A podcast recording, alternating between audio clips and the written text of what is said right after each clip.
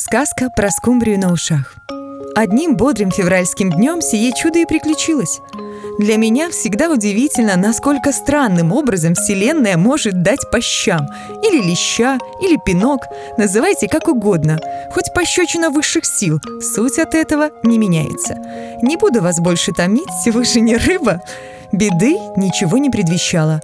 Обычный день, путешествие, стирка, готовка, немного суетолога и слез, и тут обнаружилась пропажа. Исчез кейс от наушников. Обыскано и исследовано было все, даже мусорное ведро. Фи! Странно то, что аккурат час назад я их из этого кейса достала и включила себе пищу для размышлений – Ничего нет, нигде нет, ни в сумочке, ни на столе, ни в карманах. Абсолютно неясные таинственные исчезновения.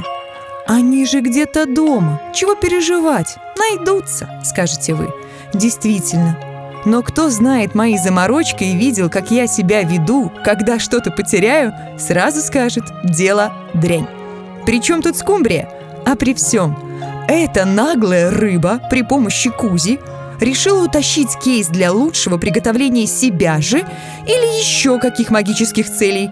Пысы. Благодарочка Вселенной за леща, вкусную скумбрию и приведение этого тела в чувство. А наушники теперь нужны новые. Ах да, все остались живы, кроме рыбы и кейса.